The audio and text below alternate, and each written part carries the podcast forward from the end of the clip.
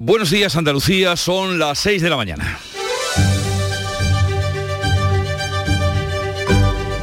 Despierta tu mente, descubre la realidad. En Canal Sur Radio, La mañana de Andalucía con Jesús Vigorra. El Tribunal Supremo ha hecho pública la sentencia íntegra de los SERE en la que confirma gran parte de la dictada por la audiencia de Sevilla. En ella justifica la condena a Chávez y Griñán por el descontrol en el sistema fraudulento de ayudas a los expedientes de regulación de empleo los SERE. Dos magistradas han votado en contra porque creen que el Supremo debió absolver a José Antonio Griñán de malversación. Desde la Junta esperan que el PSOE pida perdón a los andaluces, el PP considera que la sentencia debe cumplirse y Teresa Rodríguez, portavoz del Grupo Mixto Adelante Andalucía, reitera que los encausados son culpables de comprar votos con dinero público. Hoy será sin duda, día de reacciones a esta sentencia y más reacciones sobre la petición de indulto por parte de la familia del expresidente Griñán. Y el ahorro en el consumo de la energía ahora nos va a llegar a todos. Lo pide Europa. La presidenta de la Comisión, Ursula von der Leyen, exige a los 27 países que ahorremos entre un 5 y un 10% de la electricidad. El plan de la Comisión Europea para luchar contra la crisis pasa además por grabar los beneficios inesperados de las petroleras y limitar a 180 euros el megavatio hora en las renovables y nucleares, con lo que la Unión Europea recaudaría, espera recaudar 140.000 millones por la tasa de las energéticas. Y hoy es el día en el que 800.050 alumnos, estudiantes de secundaria, bachillerato y FP inician el curso en Andalucía. El próximo martes se completará la vuelta a las clases con las enseñanzas de régimen especial, con lo que ahora sí que podemos decir que ya hemos vuelto a la normalidad a la que septiembre nos obliga. En Canal Sur Radio, La mañana de Andalucía con Jesús Vigorra. Noticias que nos disponemos a contarles con Manuel Pérez Alcázar. Buenos días, Manolo. Buenos días, Jesús Vigorra. Pues comencemos con el tiempo. Hoy nos esperan cielos nubosos o cubiertos con chubascos que pueden ir acompañados de tormentas en la mitad occidental, siendo menos probables y frecuentes en el litoral mediterráneo y en el extremo oriental. Las temperaturas mínimas irán en descenso en el tercio oriental. Los vientos van a soplar variables flojos en el interior oriental y del oeste o suroeste en el resto. Las temperaturas máximas hoy van a oscilar entre los 30 grados de Málaga y los 25 de las provincias de Cádiz, Huelva y Jaén. Y vamos a contarles ahora cómo el Tribunal Supremo pues, ha hecho pública la sentencia íntegra de los ERE, pone a Griñán en una difícil situación y el Supremo destaca la pasividad del expresidente ante el despilfarro de los ERE. El alto tribunal ratifica los argumentos de la resolución de la audiencia de Sevilla, asegura que Griñán tenía conocimiento de la ilegalidad y destaca su pasividad ante el despilfarro. Dice que se creó un sistema de concesión de ayudas para evitar todo control disponiendo del dinero público al margen de la ley. La sentencia cuenta con un voto particular de dos magistradas que consideran que Griñán y los exconsejeros Vallejo y Martínez Aguayo no cometieron malversación y la condena es un alto, un salto al vacío porque todo se originó, dicen, en la Consejería de Empleo. También están condenados a entre 6 y 8 años de cárcel los exconsejeros Fernández y Viera. La sentencia inhabilita al expresidente Chávez y a los exconsejeros Tardías y Magdalena Álvarez. La defensa de Griñán presentará un incidente de nulidad y un recurso de amparo en base a los votos particulares. La audiencia de Sevilla decidirá si ingresa en prisión mientras se tramita el indulto solicitado por la familia. El abogado del expresidente tiene 20 días para solicitar la nulidad de la sentencia. También baraja un recurso de amparo ante el Constitucional. Para eso dispone de 30 días. Se apoya en el voto particular discrepante de las dos de los cinco magistrados. Ni la nulidad ni el recurso suelen paralizar la ejecución cuando las penas de prisión superan los cinco años. Lo ha explicado en el Mirador de Andalucía el profesor de Derecho Penal de la Universidad de Málaga, Diego Martín Reyes. Sentencias cuyas penas superan los cinco años, el Tribunal Constitucional, Constitucional siempre se ha mostrado muy remiso a suspender esa ejecución de las penas. Aún queda el indulto solicitado por la familia que ahora se debe tramitar y los plazos no suelen bajar de los seis meses. La audiencia de Sevilla decidirá sobre el cumplimiento inmediato de la condena cuando le sea notificada la sentencia. El gobierno andaluz y la mayoría de partidos piden que se cumpla la condena. No se ha pronunciado eh, por Andalucía ni tampoco el peso de Andalucía. Desde Ferraz se agarran a los votos particulares de la sentencia. El consejero de la presidencia de la Junta, Antonio Sanz, alude a la alta responsabilidad del PSOE como expresa la sentencia. Estamos, por tanto, tanto, ante la confirmación del mayor descontrol, caso de despilfarro y corrupción política de la historia, lo dice el, el Tribunal Supremo. PP, Vox y Adelante Andalucía rechazan el indulto. A nivel nacional, Podemos aplaude la sentencia. El PSOE andaluz elude pronunciarse y desde Madrid, la portavoz eh, Pilar Alegría alega que hay condena pero con votos en contra. Quiero recordar que sigue existiendo un importante voto particular que ratifican eh, dos magistradas y que desde luego bueno, eh, hay que conocer en, en, profundidad a la hora, como digo, de, de emitir una opinión. Casi 856.000 estudiantes de secundaria, bachillerato, formación profesional y educación de adultos vuelven hoy a las clases en, Andalucía. Comienzan el curso en secundaria marcado por la apuesta de la Junta por la formación profesional y la FP Dual. El próximo martes se completará la vuelta a las clases con las enseñanzas de régimen especial. Ya han quedado estabilizados los incendios de los Guájares y Santiago Pontones. Comienzan a evaluarse los daños. 110 bomberos siguen trabajando en los Guájares en Granada. Según publica Ideal de Granada, no hay evidencias de negligencia humana. Se ha revisado la línea eléctrica por si hubiera habido un fallo. Los alcaldes de los cuatro municipios afectados comienzan hoy la evaluación de daños para solicitar la declaración de zona catastrófica. En Santiago Pontones, en Jaén, también continúan las tareas de extinción. En el Parlamento de Andalucía hoy se retoma el pleno. El líder socialista que ha esquivado el asunto de los ERE debatirá con Juanma Moreno en la sesión de control. Espadas preguntará al presidente sobre las medidas frente a la inflación. El pleno ha comenzado con la sustitución en la mesa de la Cámara de la representante de por Andalucía en virtud del pulso interno de la formación. En el debate de este jueves se ha centrado en la sequía. La consejera de Agricultura ha reclamado actuaciones conjuntas con el gobierno sin confrontación política. El PSOE tacha de cortina de humo el comité de crisis convocado para mañana. Pues este jueves se alejan las lluvias que han supuesto un poco alivio para la sequía. Las precipitaciones se han concentrado en las provincias de Huelva y Sevilla. Son un alivio, aunque insuficiente. El martes, a falta de lo que suceda hoy, ha sido el día más lluvioso, llegándose a sumar 53 litros por metro cuadrado en algún municipio. La borrasca hoy eh, va a pasar de largo, aunque puede llegar otro frente a principios de la próxima semana. La Comisión Europea prevé recaudar 140.000 millones de euros con una tasa a los beneficios extraordinarios de las compañías energéticas. Pretende así financiar parte de los costes por la subida de la electricidad. Los ministros de Economía comunitarios abordarán el plan presentado por la presidenta von der Leyen en una reunión prevista para el 30 de septiembre. En España, el gobierno asegura que la propuesta va en la línea de los impuestos a las energéticas y la banca. El PP replica que una tasa no es lo mismo que un impuesto y exige al gobierno que dedique la recaudación a rebajar el, IRPF o el IVA de los productos básicos. O se cumplen tres meses de la entrada en vigor de la excepción ibérica. Ha supuesto un ahorro de 2.300 millones de euros. Los consumidores de esta tarifa de último recurso han pagado un 18% menos. Bruselas ha autorizado a España y Portugal a mantenerla y no tendrán que sustituirla por el tope a las renovables. La luz sube hoy algo más de un 27% hasta los, dos, hasta los 327 euros el megavatio. La presidenta de la Comisión Europea ha viajado a Ucrania para reunirse con Volodymyr Zelensky, que ha sufrido este miércoles un accidente de tráfico. Según su portavoz, no presenta heridas de gravedad. El coche en el que viajaba ha colisionado con otro Zelensky. Ha visitado este miércoles la ciudad liberada de Irzum, en el noreste del país, y ha arengado a las tropas. Andalucía no comenzará a vacunar de la cuarta dosis del COVID el 26 de septiembre porque no ha recibido los viales como anunció el Ministerio. La Junta denuncia que las vacunas adaptadas a las nuevas variantes no han llegado y por tanto la vacunación de mayores de 80 años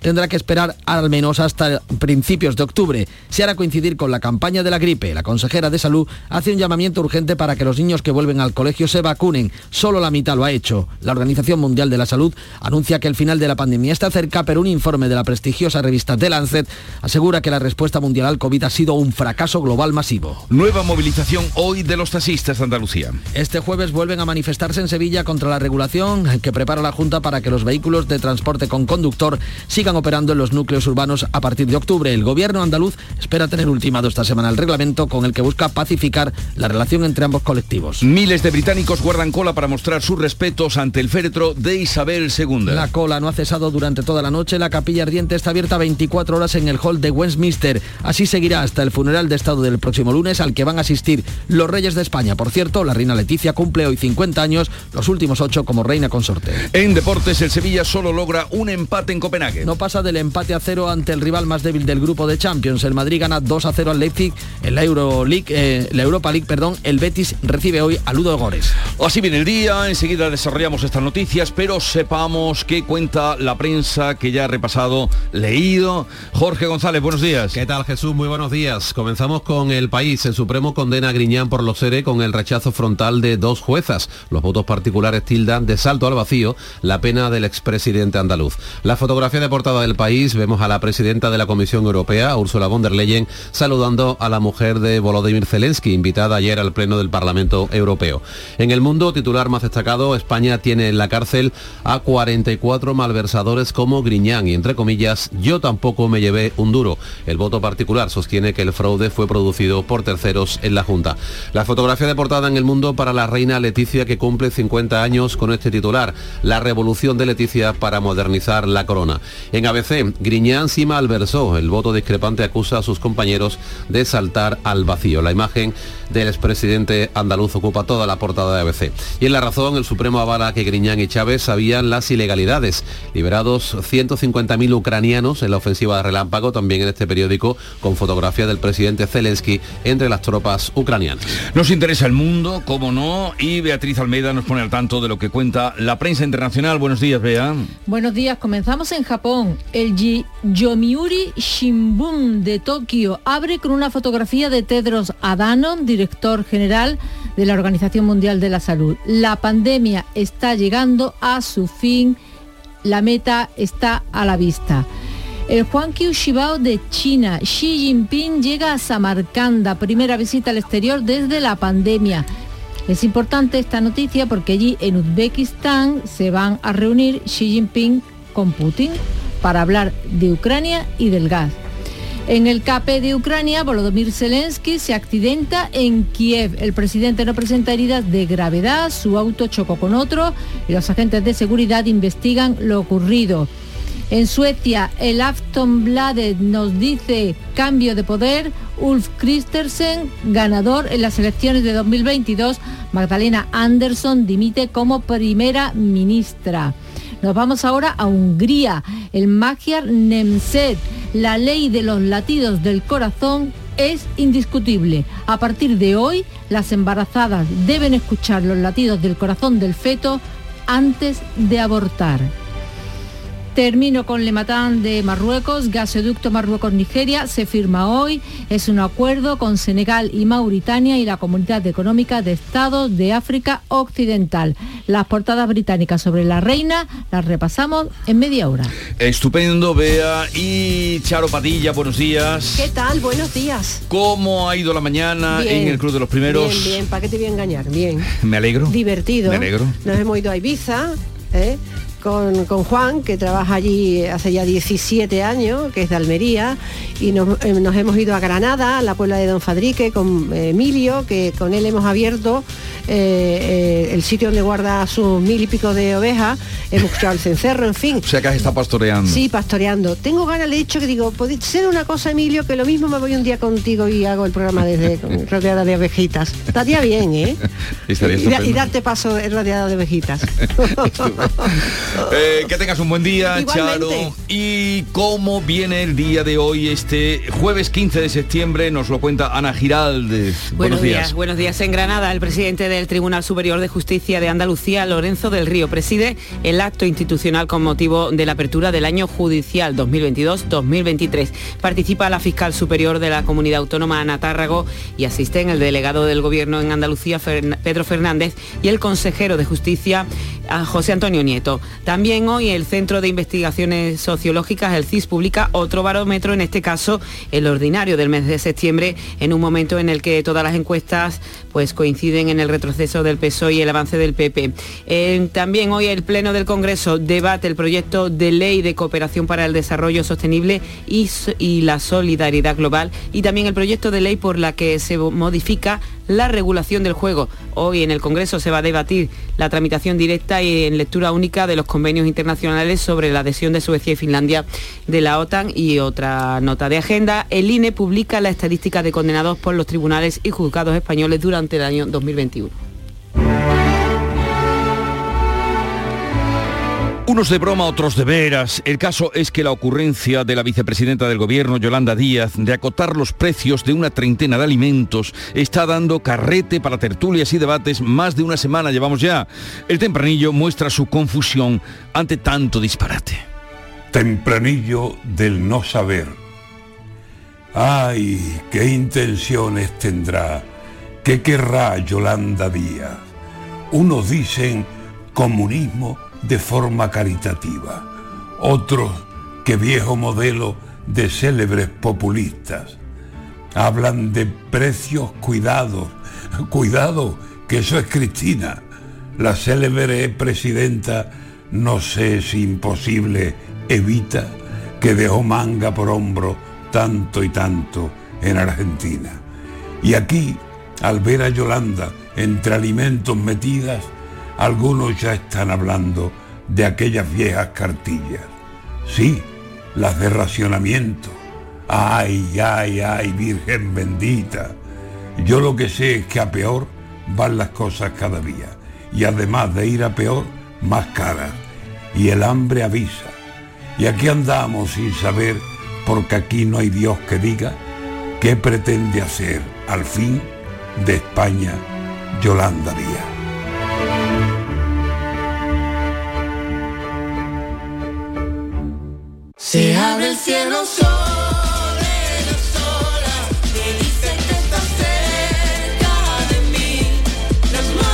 Total, sin espacio ni tiempo. Pongamos un poco de música. Eh, mira, estos son paisanos nuestros, Manolo. Sí. Fue el fandango.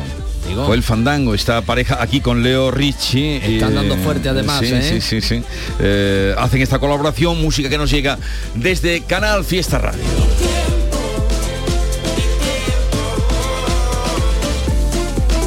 Son de Córdoba, no sé, no lo hemos dicho. hemos dicho paisanaje, pero hemos dicho. Por cierto que hoy tenemos un invitado también de Córdoba, que es el consejero de Universidad de la Junta de Andalucía, José Carlos Gómez Villamandos. Fue ocho años rector de la Universidad de Córdoba, cuatro el rector de los rectores, ahora consejero de la Junta. Estará con nosotros a partir de las nueve, ya con el curso comenzado en la universidad para hablar de, de las perspectivas de este curso. También hoy volverá a estar con nosotros Lozano Leiva, Manuel Lozano Leiva, nuestro gran divulgador científico. Eso será a partir de las diez y media de la mañana. Emilio Calatayud, que también eh, vuelve a sus charlas con el juez Calatayud, el juez magistrado. Y luego terminaremos cerca ya de las 12 con la visita de ese eh, cantaor que trae toda la sal de Cádiz y que es David Palomar. Yo tan solo quiero amarte y tú estás loca por sentirlo. Presenta su álbum Ocho Miradas y su gira también que comienza eh, el próximo día 25 de septiembre en el Teatro Cervantes de Málaga. David Palomar no está mal para cerrar la mañana de radio que les proponemos y que vamos a vivir, si ustedes quieren, hasta las 12 del mediodía. Lleno de primaveras que embriagan mi sentido. Poema de Neruda, girasoles de Van sobre tu pelo.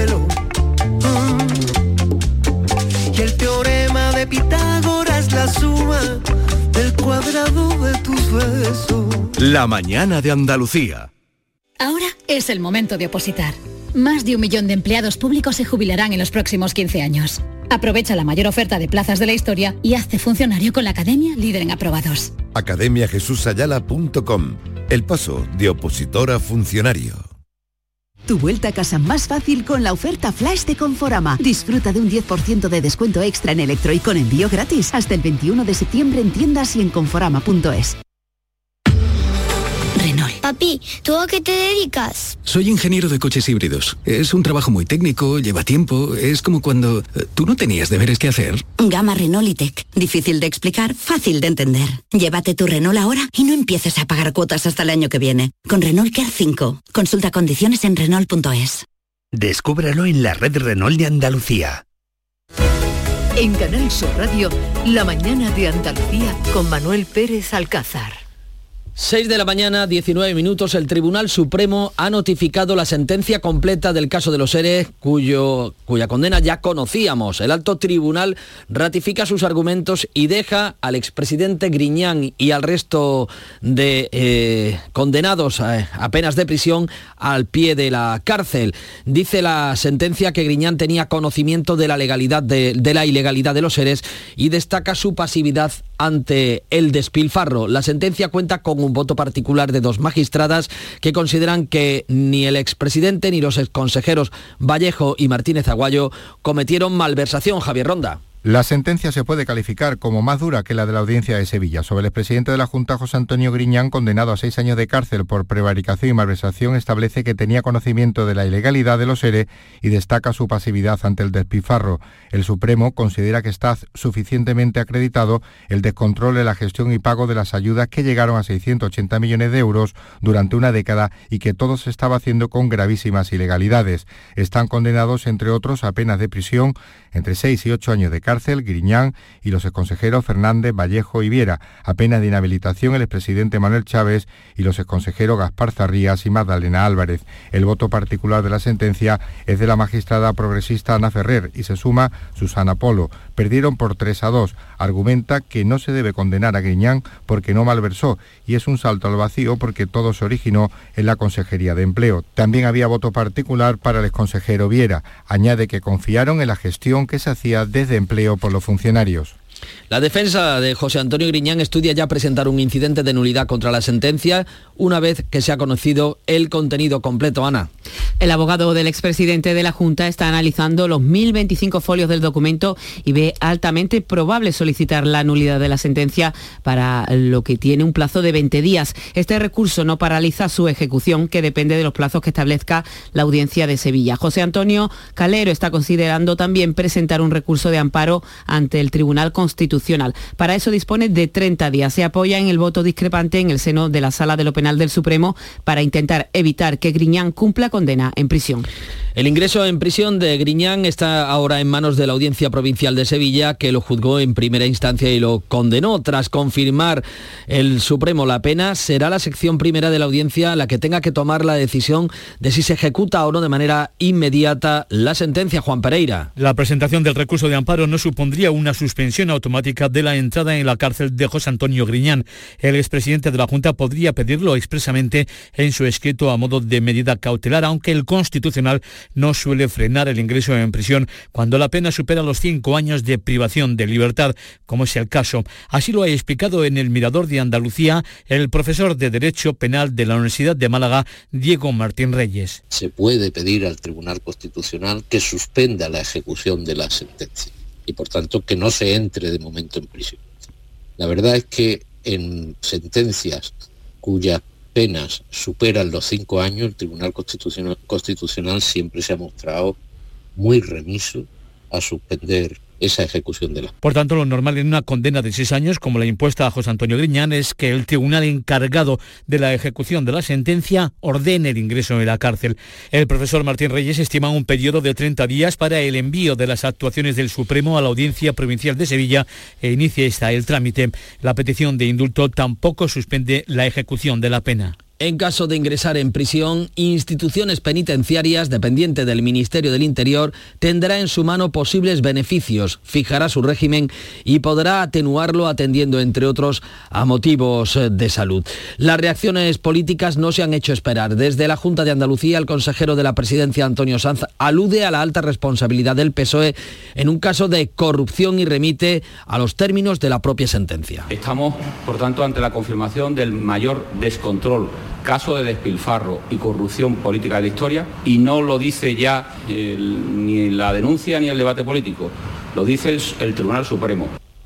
El Partido Popular eh, considera que la sentencia debe cumplirse eh, eh, en su integridad, con lo cual rechaza la posibilidad de un indulto. También rechaza el indulto Vox, como ha manifestado su portavoz Manuel Gavira. Nosotros estamos absolutamente en contra de los indultos. La sentencia que se cumpla y que se ejecute y que se devuelva cada céntimo de euro defraudado a los andaluces.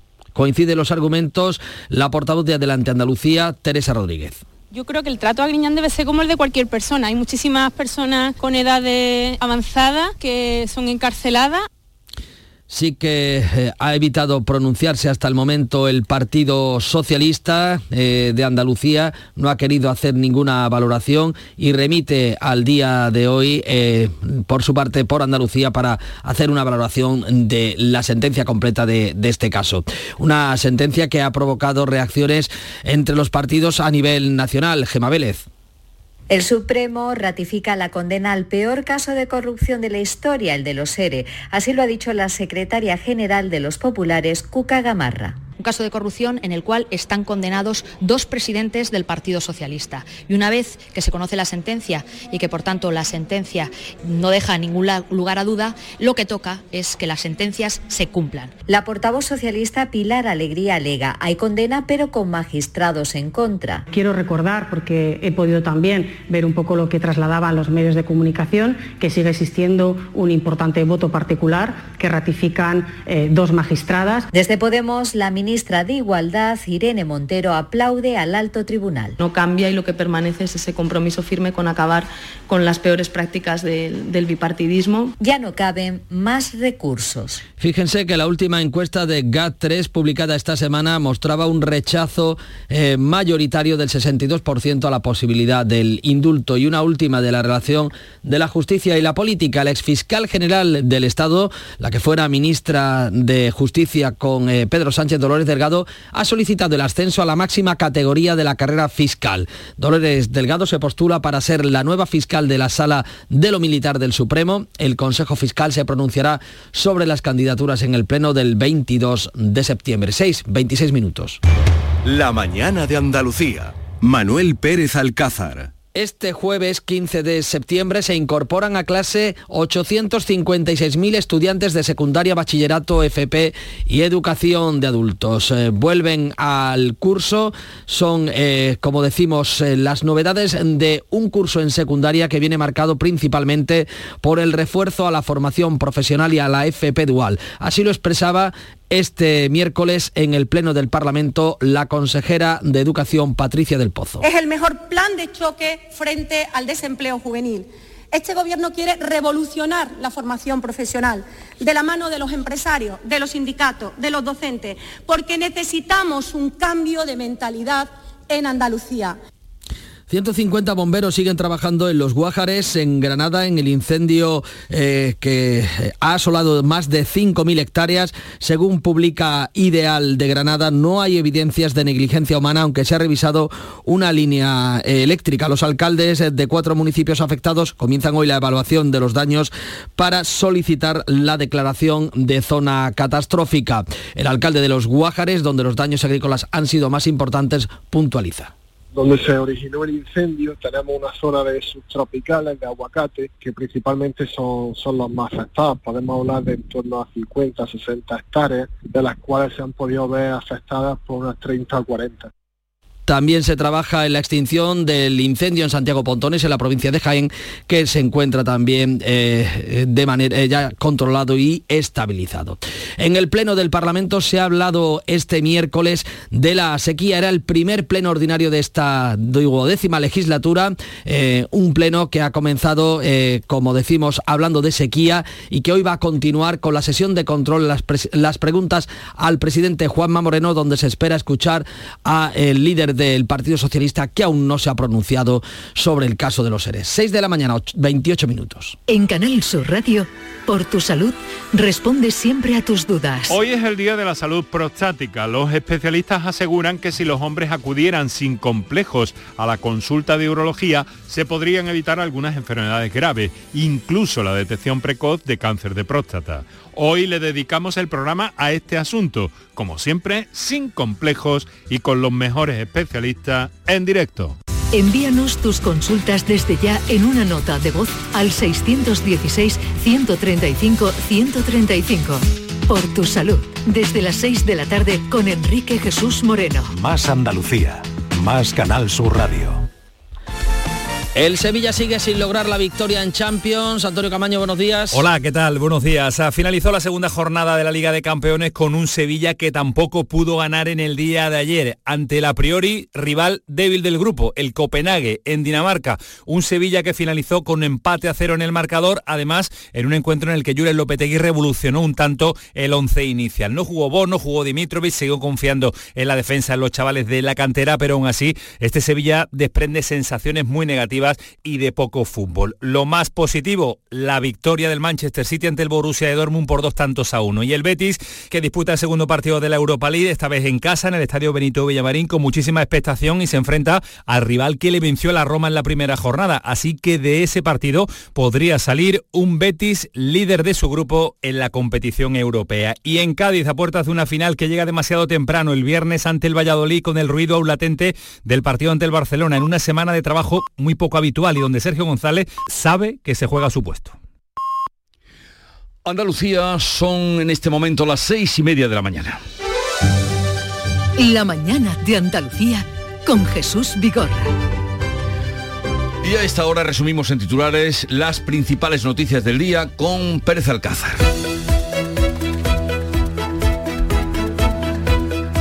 El Supremo condena a José Antonio Griñán y avala que tanto él como Chávez conocían las ilegalidades de los ERE. La sentencia completa de los ERE concluye que el presidente conoció y por su pasividad no evitó el despilfarro. La sentencia cuenta con un voto particular de dos magistradas que consideran que Griñán y los exconsejeros Vallejo y Martínez Aguayo no cometieron malversación y la condena es un salto al vacío porque todo se originó en la Consejería de Empleo. La defensa de Griñán presentará un incidente de nulidad y un recurso de amparo en base a los votos particulares. La audiencia de Sevilla decidirá si ingresa en prisión mientras se tramita el indulto solicitado por la familia. El abogado del expresidente tiene 20 días para solicitar la nulidad de la sentencia. También baraja el recurso de amparo ante el Constitucional. En el Parlamento andaluz hoy se retoma el Pleno. El líder socialista Juan Espadas, que ha esquivado el asunto de los ERE, debatirá con Juanma Moreno en la sesión de control. Una sesión, la de este miércoles, eh, que hablaba de la sequía. Hoy comienza el curso en secundaria, bachillerato, formación profesional y educación para adultos. Casi 856.000 estudiantes inician hoy las clases en Andalucía. El próximo martes se completará la vuelta a las clases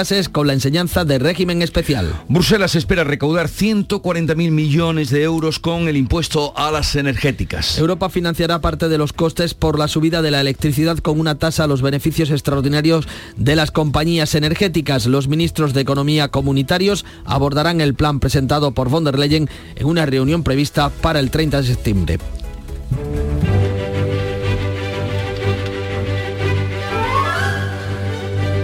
Y hoy es San Nicomedes, un mártir de la iglesia de Roma que fue sepultado en una catacumba sobre la vía Nomentana.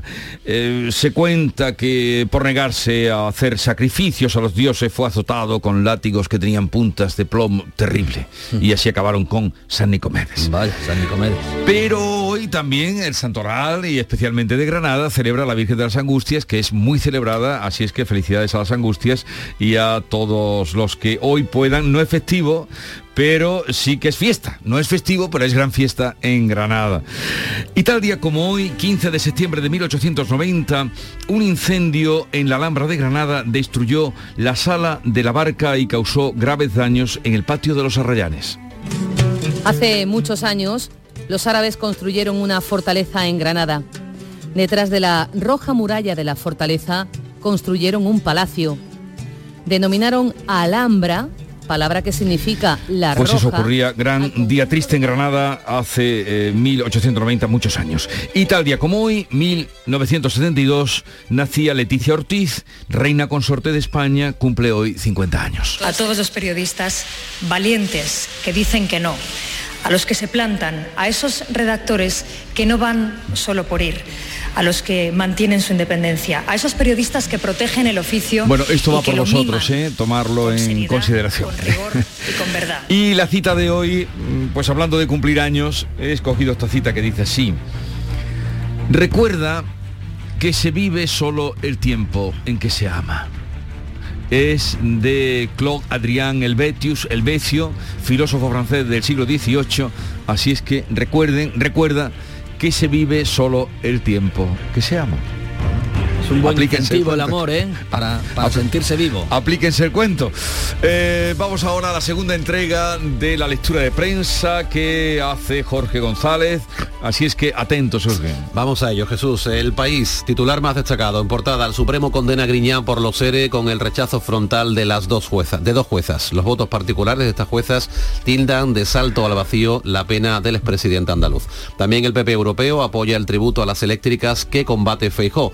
En la fotografía de portada del país vemos a la presidenta de la Comisión Europea, a Ursula von der Leyen, saludando a la mujer de Volodymyr Zelensky, invitada ayer al Pleno del Parlamento Europeo. Otro periódico, El Mundo, trae a su portada España tiene en la cárcel a 44 malversadores como Griñán y entre comillas, yo tampoco me llevé un duro. El voto particular sostiene que el fraude fue producido por terceros en la Junta. Foto para la reina Leticia, que cumple 50 años, la revolución de Leticia para modernizar la corona. También los jóvenes españoles son los europeos con más problemas por la vivienda, de la portada del Mundo. Nos vamos hasta ABC, Griñán sí malversó, el voto discrepante acusa a sus compañeros de saltar al vacío. El dilema de Sánchez, indultar a los suyos en periodo electoral, eh, en periodo electoral, y la imagen de José Antonio Griñán, que ocupa toda la portada de ABC. Mm. En la razón, el Supremo avala a Griñán o que Griñán y Chávez sabían las ilegalidades. Liberado 150.000 ucranianos en la ofensiva relámpago con fotografía del presidente Zelensky entre las tropas ucranianas. Y doña Leticia, la reina que cambió las reglas de Zarzuela, cumple hoy 50 años. En cuanto a los digitales, el Confidencial, por ejemplo, lleva esta noticia aportada. La UCO detiene en Málaga al jefe del vodka de los Kinahan, la mafia irlandesa de la droga. El diario.es, el tope al gas ahorra 2.300 millones en la factura de la luz en tres meses. Y público, este titular, la caída de la capacidad de producir energía por la sequía obliga a España a consumir más gas.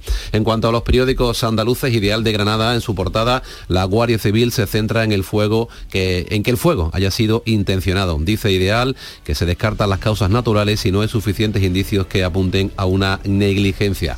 Málaga hoy, Málaga capital mundial del sector turístico de cruceros, en Ideal de Jaén. Interesante titular. Plantean bajar la intensidad de la luz del 40% de las farolas para ahorrar. El alza de los precios va a suponer un aumento en 900.000 euros de la factura municipal del alumbrado. Eso en Jaén. Y en el Día de Córdoba, una fotografía de portada muy llamativa en la que se ven a las autoridades durante la presentación, el pase inaugural del novedoso proyecto Symphony en la Fundación La Caixa. Protagonistas de una sinfonía virtual. Todas estas autoridades, todos con perfecto traje de chaqueta, sentados en unos sillones así como muy modernos y con unas gafas de realidad virtual, todo el mundo muy quieto, como si estuvieran ahí durmiendo un poco la siesta, ¿no? Es muy llamativo. y para terminar, en cuanto a la prensa económica, el economista, la Unión Europea estudiará si acepta la tasa del gobierno a los ingresos de las petroleras en cinco días, ampliar a 35 años el cálculo de la pensión, descartando los seis peores años, no modificaría su cuantía. Por último, expansión. Inditex logra récord de ventas y beneficios. Subirá precios un 5% pues ya están avisados. Y la prensa internacional, repaso que hace B. Almeida, a ver qué nos encontramos.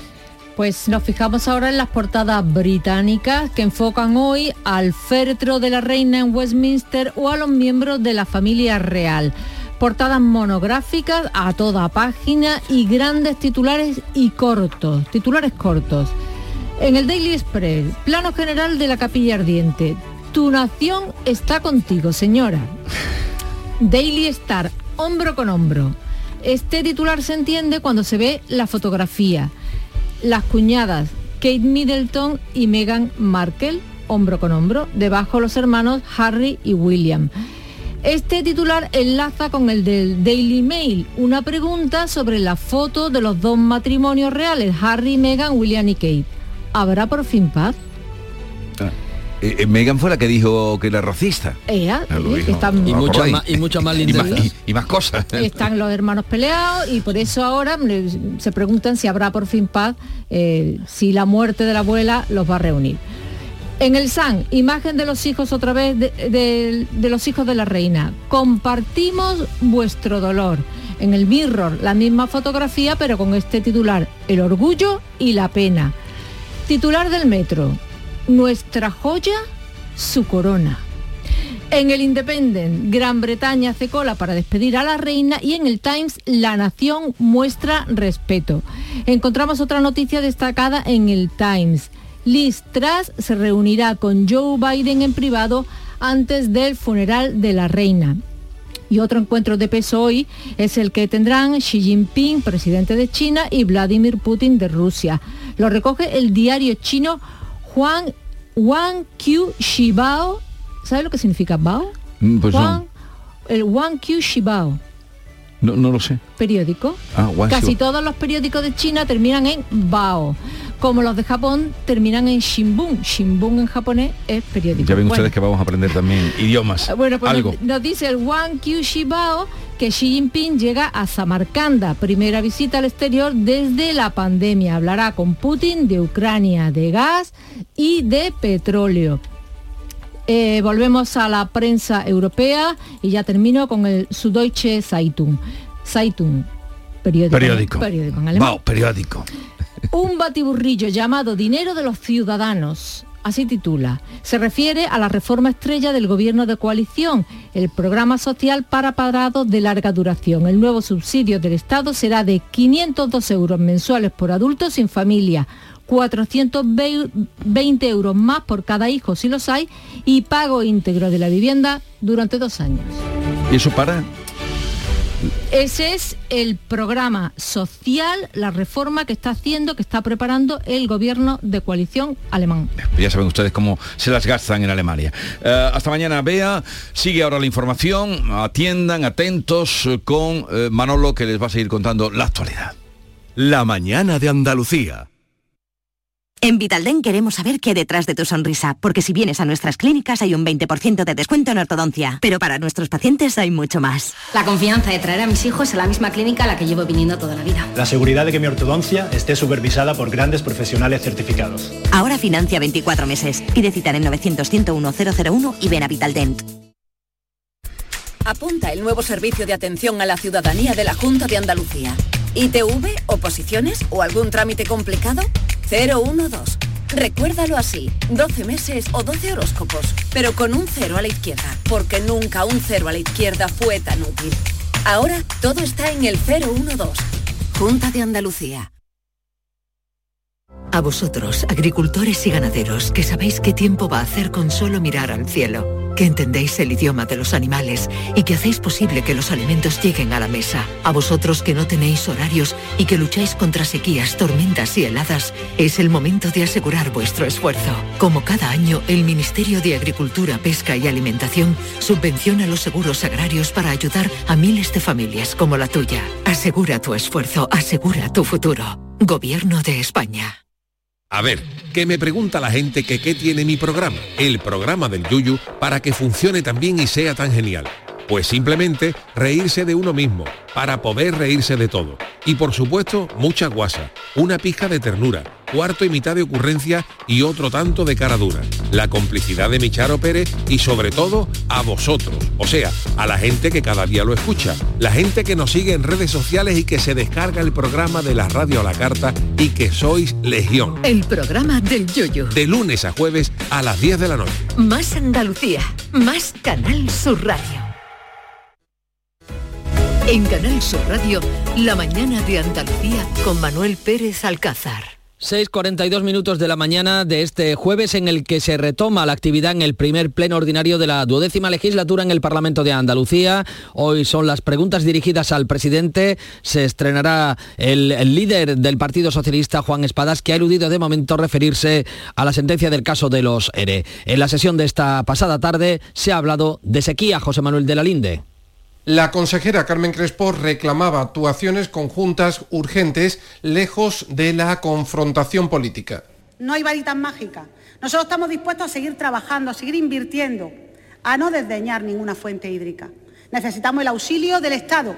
La portavoz del Grupo Socialista, Mercedes Gámez, tachaba de cortina de humo el comité de crisis creado por el Gobierno para abordar la sequía. ¿En qué momento se va a producir la acción dentro de este Gobierno? ¿Cuándo se producirá lo de hacer, ejecutar actuar. Vox tendía la mano al gobierno a cambio del rechazo a la Agenda 2030. Justificaba Javier Cortés. Que no es compatible estar con el campo y con los burócratas de la Agenda 2030 al mismo tiempo. Rechacen los nuevos planes hidrológicos escritos en minúscula. En la sesión de control debuta Juan Espadas como líder de los socialistas. Preguntará al presidente por la inflación. Desde el resto de grupos interpelarán a Juanma Moreno por sus prioridades de gobierno y por el inicio del curso escolar.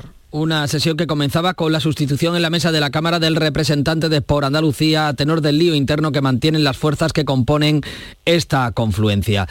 En Europa ya sabemos eh, que la Comisión Europea prevé recaudar 140.000 millones de euros con una tasa a los beneficios extraordinarios de las compañías energéticas. Pretende financiar así parte de los costes de la subida de la electricidad, una decisión que tendrán que abordar los ministros de Economía en la reunión eh, prevista para el próximo 30 de septiembre. En nuestro país, en España, el Gobierno asegura que la propuesta va en la línea de los impuestos a las energéticas y a la banca. La vicepresidenta Teresa Rivera lamenta que el PP no la respalde.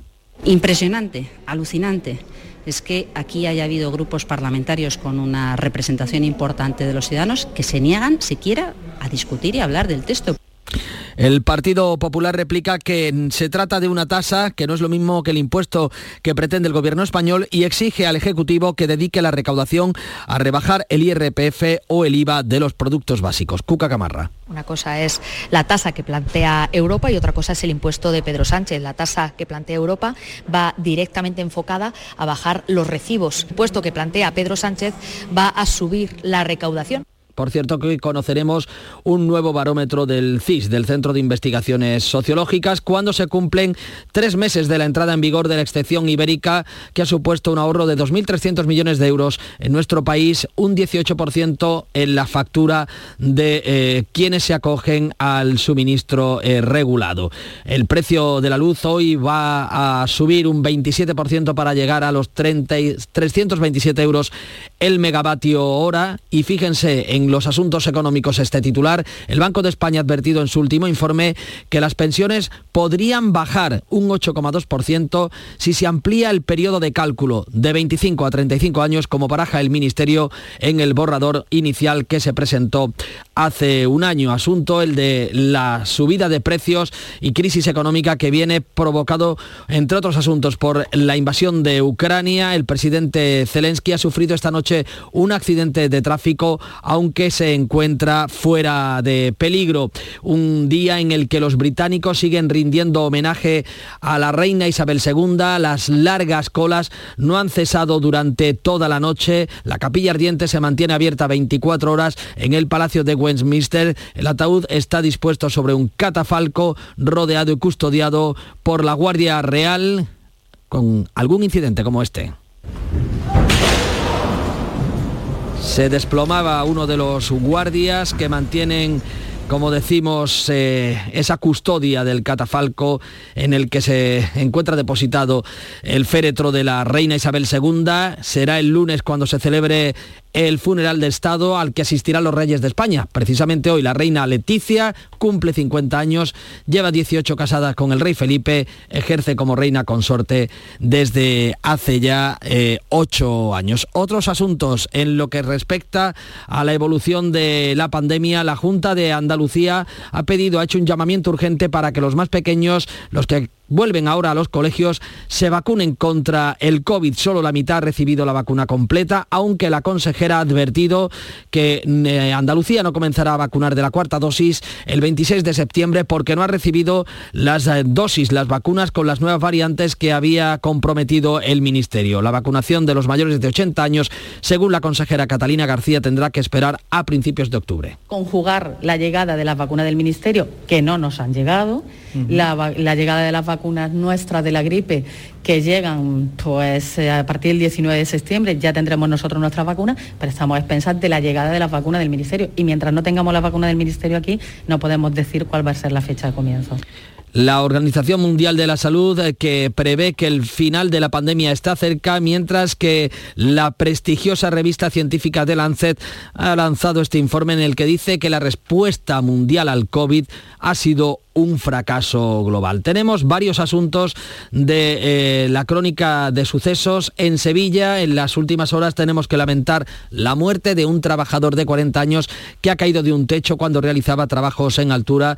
Los servicios de emergencias y sanitarios que se desplazaron no pudieron hacer nada por salvar su vida. Además, hoy tenemos eh, también movilizaciones laborales. Los taxistas vuelven a manifestarse en Sevilla contra la intención de la Junta de regular el servicio de los vehículos de transporte con conductor para que sigan operando a partir de octubre. El gobierno andaluz, como explicó la consejera en estos micrófonos, espera tener ultimada esta semana el reglamento con el que se busca pacificar las relaciones de ambos colectivos. Fíjense que eh, en Andalucía el Ministerio del Interior ha desmantelado la unidad de élite contra el narco de la Guardia Civil. Tras cuatro años, fuentes de la Guardia Civil, según el diario El Español, aseguran que los 150 agentes se integrarán en los equipos de delincuencia organizada antidroga. Eso cuando hemos conocido que eh, la UCO ha detenido en Málaga al lugarteniente de los Kinahan, la mafia irlandesa de la droga.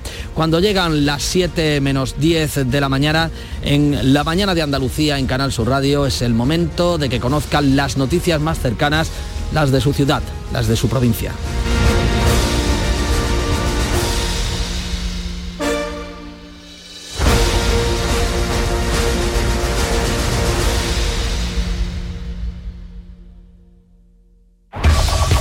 En la mañana de Andalucía de Canal Sur Radio.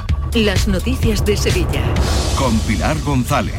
Hola, buenos días. Ha llovido esta noche, llueve ahora de forma intermitente y durante la mañana tendremos cielos nubosos y puede llover también eh, de forma intermitente y con chubascos que pueden ir acompañados de tormentas. Se despeja al final del día. El viento sopla del oeste flojo, las temperaturas máximas serán de 27 grados en Lebrija y 28 en Écija, Morón y Sevilla, donde a esta hora tenemos 21 grados. Con este tiempo, hoy se incorporan ya a clase más de 200.000 estudiantes.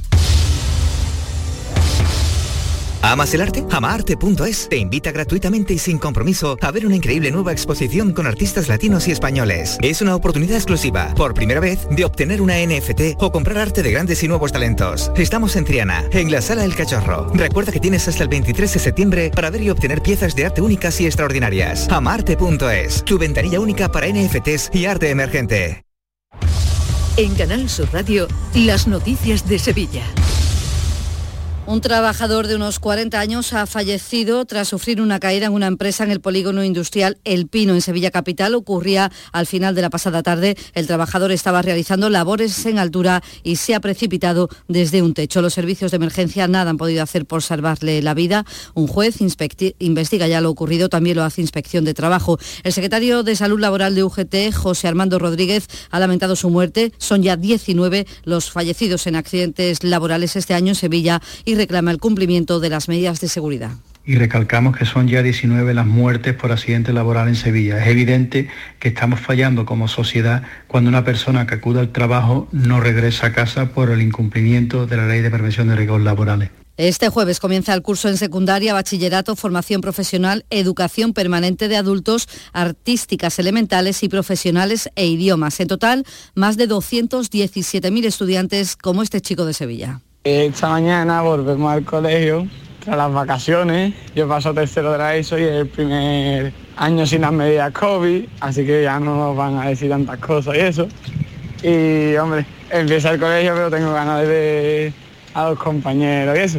En FP hay importantes novedades con más ofertas respecto a la FP Dual, en la que el aprendizaje se realiza tanto en los centros docentes como en las empresas. Se incorpora este año el Instituto El Arenal de Sevilla con la formación en fabricación mecánica. En la crónica municipal, el Ayuntamiento de la capital comienza hoy la ronda de contactos para negociar los presupuestos municipales del año que viene. El alcalde Antonio Muñoz pide responsabilidad a los distintos grupos y espera que haya acuerdos a pesar de ser un año electoral que hay una diferencia abismal eh, del tener un presupuesto prorrogado a tener un presupuesto vigente.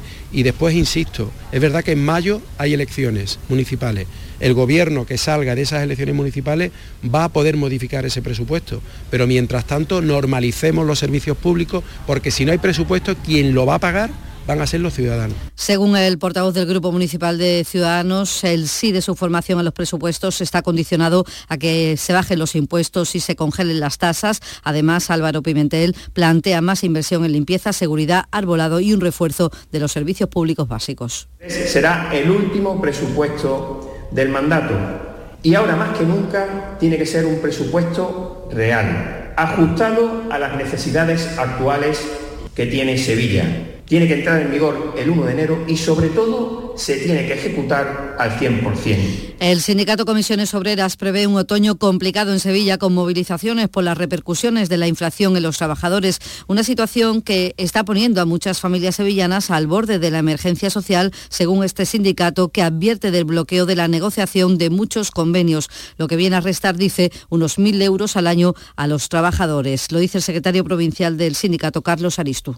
Sevilla está habiendo comportamientos, digámoslo claro, especulativos y con formación de cárteles de fijación de precios por parte de muchos sectores empresariales en esta provincia especialmente. Son comportamientos empresariales que generan beneficios obscenos y abusivos cuando más la gente está sufriendo.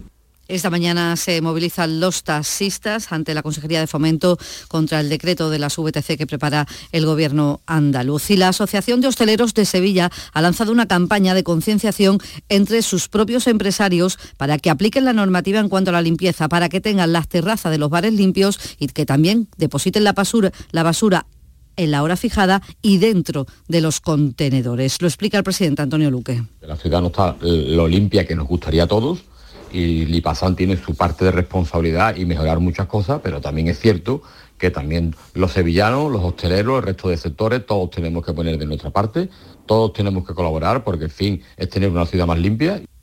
En Fibes continúa el congreso sobre drones más importante que se celebra en España. Hay 50 empresas nacionales e internacionales, representantes del ejército y expertos de todo el mundo para presentar la última tecnología del sector en drones. Es un verdadero escaparate para Sevilla que, según el alcalde, engorda así su currículum para terminar de convencer al gobierno central para que la ciudad sea la sede de la Agencia Espacial Española. Eh, lo último en tecnología se presenta y ahí está, por ejemplo, Airbus por su vinculación con nuestra ciudad. Fernando Cidia es responsable de marketing para soluciones de vigilancia de Airbus. Es una referencia. Las instalaciones, tanto en Tablada como en, el aeropuerto de San Pablo, eh, llevan toda la vida eh, aquí y han sido una referencia de las diferentes actividades eh, industriales. Ahora mismo para Airbus España hay dos grandes polos industriales. El principal está aquí en Sevilla. La plataforma Sevilla, contraria a la inmatriculación de bienes a favor de la Iglesia, ha convocado una nueva concentración esta mañana a las 11 ante la Puerta del Perdón del Patio de los Naranjos para reclamar al Cabildo Catedralicio que el Patio de los Naranjos esté abierto gratuitamente a todo el público, como señala el portavoz Eduardo López, que ha recurrido ya a la UNESCO para que este asunto sea así y recuerda que la Catedral de Sevilla es patrimonio mundial desde 1987. Hay un uso eh, privativo del Patio de los Naranjos, que el Patio de Naranjos es un patrimonio eh, mundial y que debe estar accesible a, los ciudadanos como lo ha estado a, través de a lo largo de los. Y la Policía Nacional investiga un matrimonio de San Juan de Aznar Farache por un supuesto delito de inducción al abandono del domicilio de una persona con discapacidad en el 68%, una discapacidad psíquica. Estaba con ellos en vez de en el centro de acogida de dos hermanas donde reside. Son las 6 de la mañana y 57 minutos. Porque realizar una obra eficaz y eficiente en Sevilla es posible. Revesan. Contamos y trabajamos con arquitectos, administradores de fincas y para particulares, llevando a cabo sus proyectos con la calidad y seriedad que nos caracteriza. Contáctenos en revesan.es. Revesan, transformando Sevilla. Estás en casa y te llega el paquete que tanto estabas esperando. Después reciclas la caja de cartón en el contenedor azul para que se convierta en el libro que alguien lee mientras recoge el paquete que tanto estaba esperando. en la economía circular, cuando reciclas, los envases de cartón se convierten en nuevos recursos. Recicla más, mejor, siempre. Lipasan y Ecoembes.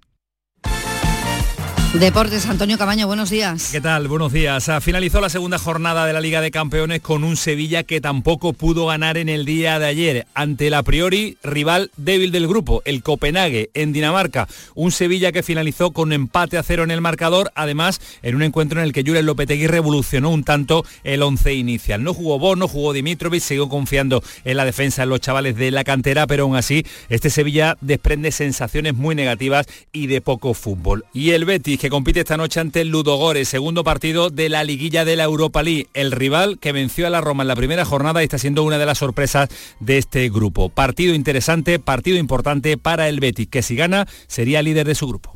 Y en la Bienal de Flamenco, tres propuestas componen la agenda de este día, la primera de ella a cargo del bailarín y coreógrafo Alfonso Losa. La agenda la tiene Carlos López. Alfonso Losa romperá el hielo artístico a las 8 de la tarde en el Cartuja Center Cite con su creación Flamenco Espacio Creativo. Una hora más tarde será el turno de la guitarra solista de Canito, que presentará Resonemos con la música. Será en el Espacio Turina, dentro del ciclo Guitarra Desnuda. Bueno, la intención de este concierto ha sido el querer que la gente participe de esa vibración, que es la vibración del instrumento en sí, que en realidad es la vibración de mi persona. ¿no? La jornada la cierra a partir de las 11 de la noche la propuesta Territorio Joven del ciclo Territorios, que se celebra en el Hotel Triana. Y a esto hay que sumar que tenemos varios conciertos hoy. Comienza Icónica Fest en la Plaza de España con el DJ alemán Paul Kramende y en el Estadio de la Cartuja actúa esta noche Aitana. Dos horas antes del concierto se abren las puertas del recinto. Además,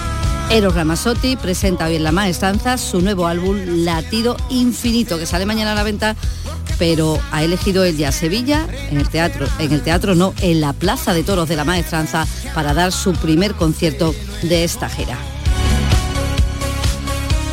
20 grados en Utrera, 21 en Coria, 21 grados en Sevilla hasta ahora.